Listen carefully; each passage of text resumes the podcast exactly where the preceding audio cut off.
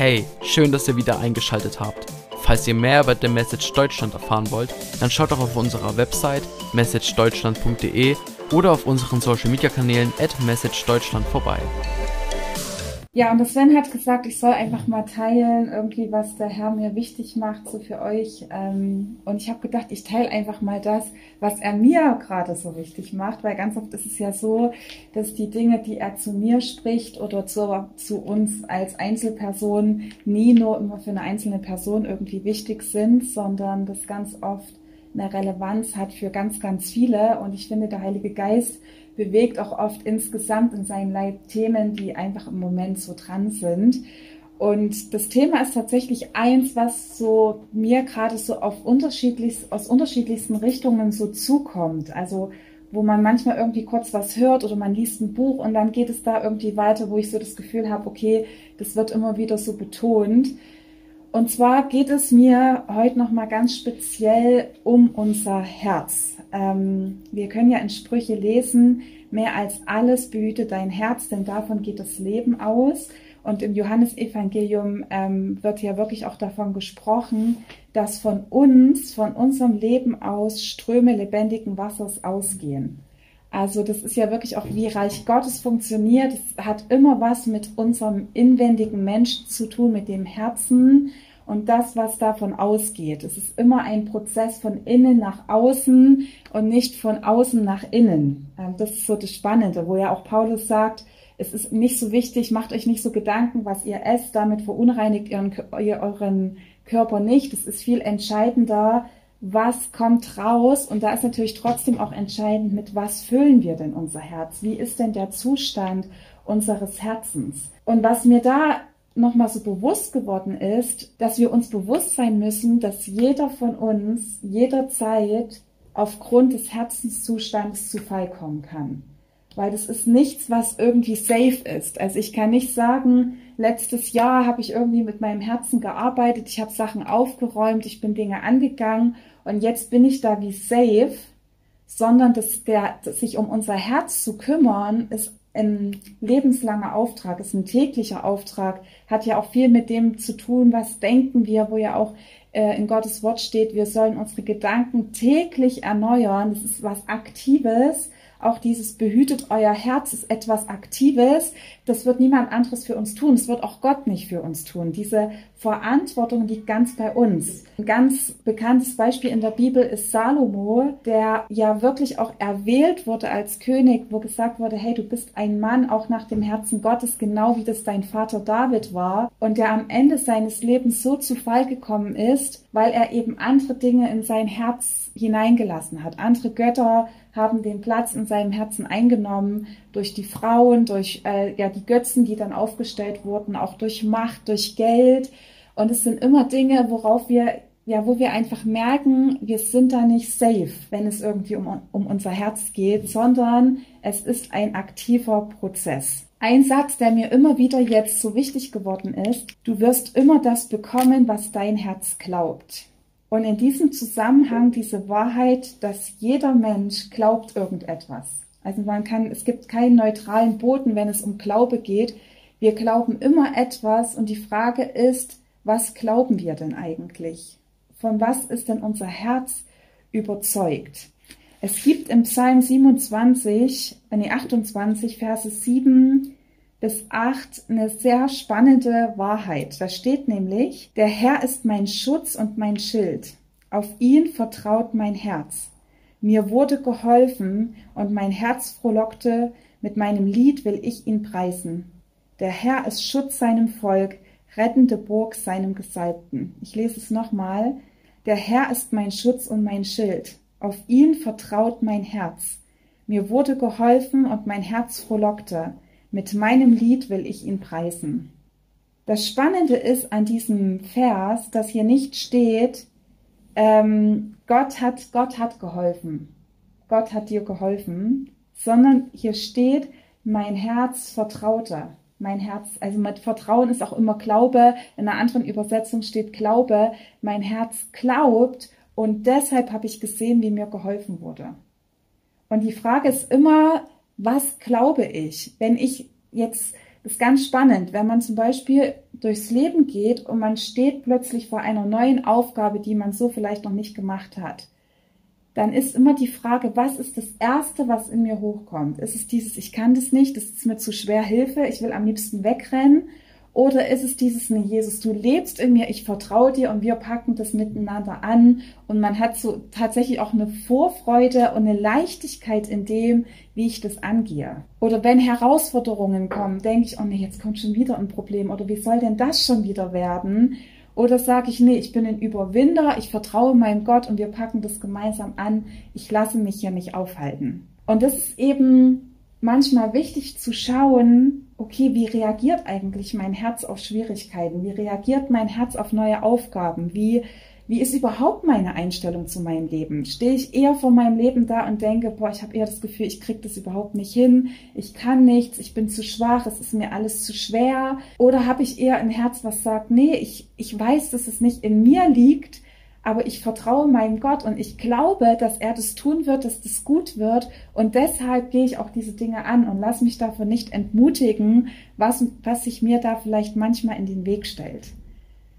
Und ich musste so bei mir feststellen, dass ich tatsächlich so für mich so in den letzten Wochen, Monaten, wo ich so mein Herz angeschaut habe, sehen musste, wenn ich ehrlich bin, reagiert mein Herz eher, ich kann das nicht. Das ist eher meine erste Reaktion, die ich habe. Ich musste an eine Situation denken, die schon länger her ist in meinem ersten Studium da musste ich eine größere Hausarbeit schreiben und ich fand diese, ich finde Hausarbeiten schreiben einfach total ätzend. Und es war damals, ich weiß es noch wie heute, es war wunderschönes Wetter, die Sonne hat geschienen, meine Freunde haben sich getroffen und ich hatte diesen Druck, ich muss diese Hausarbeit schreiben.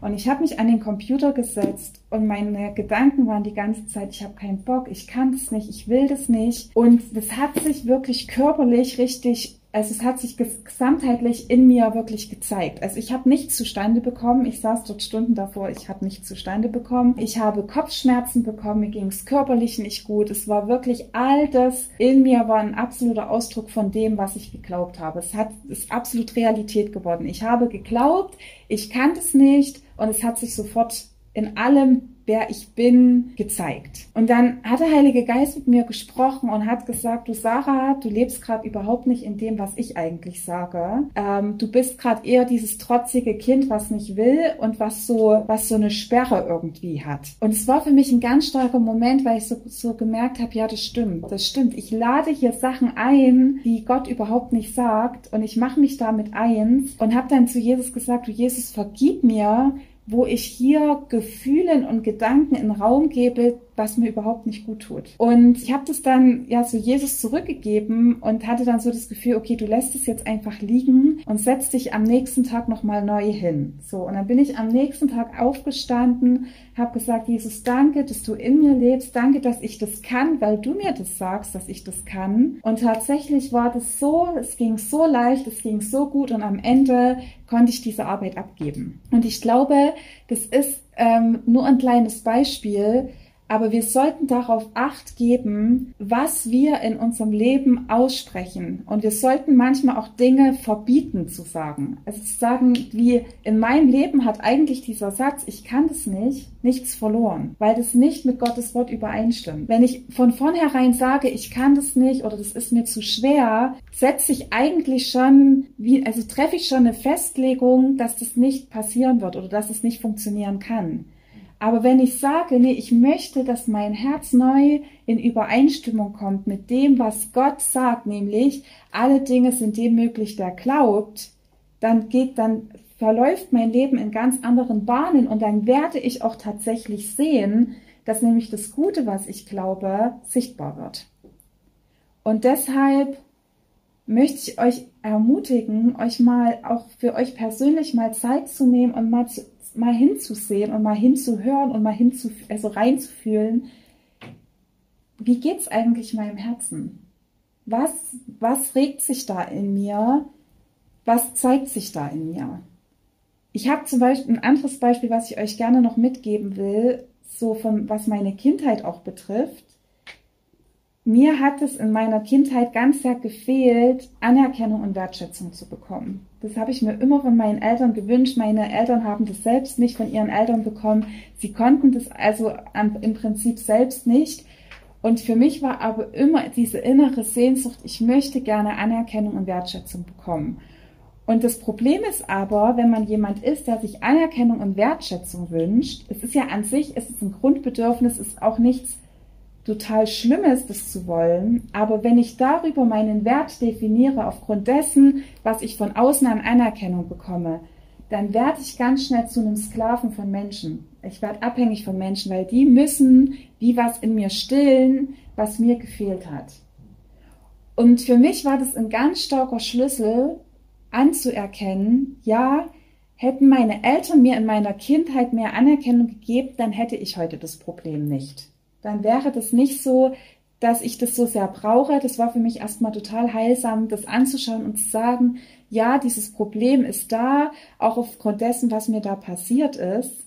Aber der zweite Schritt ist, und es hat Jesus immer wieder zu mir gesagt, wo er gesagt hat, Sarah, du bist nicht mehr das kleine Kind von damals. Du brauchst es nicht mehr. Du bist jetzt groß. So, ich bin deine Quelle. Ich gebe dir alle Anerkennung und Wertschätzung, die du brauchst. Und da war es für mich ein zweiter Schritt, Verantwortung dafür zu übernehmen, dass ich noch immer ähm, aus freien Stücken in diesem Mangel lebe. Und ich selbst da sage, nee, das ist mein Mangel und auch in diesem Opferdenken geblieben bin. Und es war wichtig für mich, auch das anzuerkennen, Verantwortung für meinen Ist-Zustand zu übernehmen, da Jesus auch um Vergebung zu bitten und dann aber zu sagen, und Jesus, und jetzt überschreibst du mein Herz neu. Und die neue Wahrheit ist, und der neue Glaube ist, ich habe keinen Mangel in dir, auch keinen Mangel an Anerkennung oder Wertschätzung, weil du gibst mir das. Und du füllst alles in mir aus. Du sättigst auch meine Seele, ähm, und ich, ja, ich bin absolut wertvoll und anerkannt von dir. Und das glaube ich und automatisch wird sich auch das, was mich umgibt oder auch wie ich Dinge bewerte und interpretiere, wird sich verändern. Und ich glaube, da gibt es ganz, also da mit dem Heiligen Geist so ranzugehen und dass wir unser Herz neu ausrichten, damit auch Gott das in unserem Leben und in unserem Dienst hervorbringen kann, was er hervorbringen will dass wir nicht in diesen Lügen ähm, Dingen bleiben, in diesen Begrenzungen, Limitationen, in den Erfahrungen, die wir in der Vergangenheit gemacht haben, dass wir auch nicht in den Enttäuschungen bleiben, sondern dass wir uns neu ausrichten, damit wir das in unser Leben kommt, was Gott hat. Und dass wir das glauben, was Gott sagt, hey, dazu lade ich dich ein, das zu glauben, weil das habe ich für dich. Und das ist auch meine Ermutigung an euch alle. Weil ich glaube, das brauchen wir so sehr, gerade auch wenn wir im Dienst stehen, dass unser Herz wirklich richtig gepolt ist, damit auch aus unserem Dienst und aus unserem Leben das hervorkommt, was Gott hat und nicht der falsche Glaube, den wir haben aufgrund von dem, was wir erlebt haben. Vielleicht wird euch gerade auch so ein Punkt bewusst, wo ihr merkt, ja, da sehe ich das auch in meinem Leben, im positiven oder auch im negativen, ähm, also ihr müsst es nicht, aber es ist ja manchmal auch so schön, so ehrlich voneinander zu sein, zu sagen, ja, ich merke, da braucht mein Herz eine Umprogrammierung oder, oder da ist es schon programmiert, da habe ich das geglaubt und da ist es passiert. Ein anderes Beispiel noch zu, zum Schluss von mir. Ein richtig tolles Beispiel, da war ich so, weil ich gemerkt habe, ja, was sich auch in meinem Herzen schon verändert hat. Wir hatten ähm, letztes Jahr schon im Herbst für unseren Sommerurlaub ein ganz tolles Haus ähm, gebucht mit Pool und allem drum und dran, weil mein Sohn hat ein bisschen Probleme mit seiner Haut und wir sind mit einer anderen Familie, wollten, also sind wir in Urlaub gefahren und uns war es wichtig, dass wir da einfach ein schönes Haus haben, wo wir miteinander Urlaub machen können. Und drei Wochen, bevor wir in den Urlaub gefahren sind, wurde unser Haus storniert.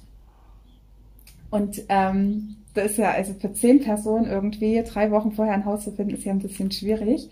Das Coole war aber, und das war was, einfach weil das in mir war, meine erste Reaktion war, Gott hat was Besseres für uns. Das war das erste, mein erster Gedanke, den ich hatte. Ich war selbst von mir so ein bisschen wie, habe ich das jetzt gerade wirklich, also habe ich das jetzt gerade wirklich gesagt? Und da habe ich gemerkt, ja, das ist, das glaube ich wirklich, dass Gott wirklich es gut mit uns meint und einen tollen Urlaub für uns hat. So, dann haben wir quasi äh, gesucht, hatten ein tolles anderes Haus gefunden, haben das gebucht und an anderthalben Tag später wurde das wieder storniert, weil die Vermieter vergessen hatten, Eigenbedarf anzumelden. Unsere drei Kinder hatten erstmal wirklich geheult, die waren total am Ende, weil die sich so auf den Urlaub gefreut haben. Und ich war dann auch schon so, naja, okay, jetzt ist schon das zweite Mal, also hat es dann schon so ein bisschen. Und dann habe ich gesagt, hey, es ist gerade total okay, dass ihr traurig seid und dass es euch frustet. Ähm, das können wir auch Jesus so sagen, dass uns das gerade frustet. Aber ich habe gesagt, aber ich glaube trotzdem, dass Gott noch was Besseres für uns hat. Und lasst uns da echt reinbeten und ihm Danke sagen, dass er genau das Richtige für uns hat. Und dann hat sich das wirklich ergeben. Wir haben ein ganz tolles Haus in Kroatien gefunden und ein anderes Haus in Österreich. Wir hatten überhaupt nicht geplant, nach Österreich zu fahren. Ähm, und im Nachgang war es tatsächlich so, dass unsere Kinder vor allem von dem Österreich-Urlaub geschwärmt haben. Die sind da über ihre Grenzen gewachsen. Wir waren ganz lange wandern und es war so ein gesegneter Urlaub. Wir haben so Gottes Güte erlebt, ähm, aber wirklich aus seiner Versorgung heraus und wo ich so sehen konnte, ja, wenn, wenn ich glaube, dass Gott mich versorgt, dann kommt es auch in mein Leben. Aber hätte ich gedacht, es war ja wieder klar, dass wir, also wir hätten es jetzt gerade gebraucht und wir kriegen es wieder nicht, mhm. dann glaube ich, hätten wir das Haus nicht gefunden. Dann hätte das sich in unserem Leben gezeigt. Und das will ich euch gern auch so als so was Positives, was an sich ist nur ein Urlaub, man kann auch auf einen Urlaub verzichten ohne Frage, aber wie Gott in den Kleinigkeiten auch sich das so in unserem Leben zeigt, was wir glauben. David hat es so in den Psalmen auch selbst immer wieder gebetet, erforsche du Gott mein Herz und zeige mir, wie ich es wirklich meine.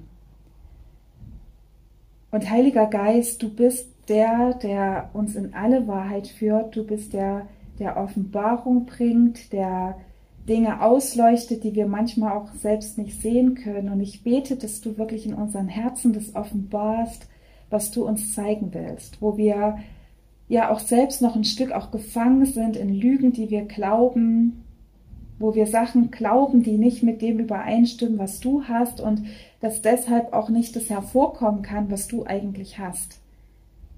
Herr, ich bete, dass du unsere Herzen wirklich transformierst, dass du unsere Herzen veränderst, damit wirklich auch das hervorkommen kann, was du für unser Leben und für unseren Dienst geplant hast.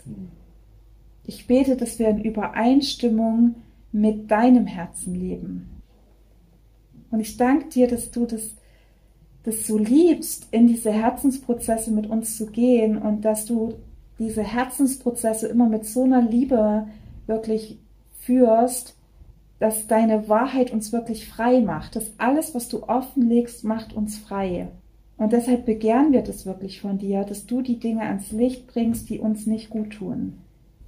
Und dass du neu das in uns stärkst und festigst, was wirklich von dir kommt, was, was du uns zusagst, dass wir zu 100 Prozent dem glauben, was du uns zusagst. Amen. Vielen Dank für das Anhören unseres Podcasts. Vergesst nicht, uns auf allen Plattformen zu folgen, damit ihr nichts mehr verpasst. Bis dahin seid gesegnet und bis zu einer weiteren Ausgabe.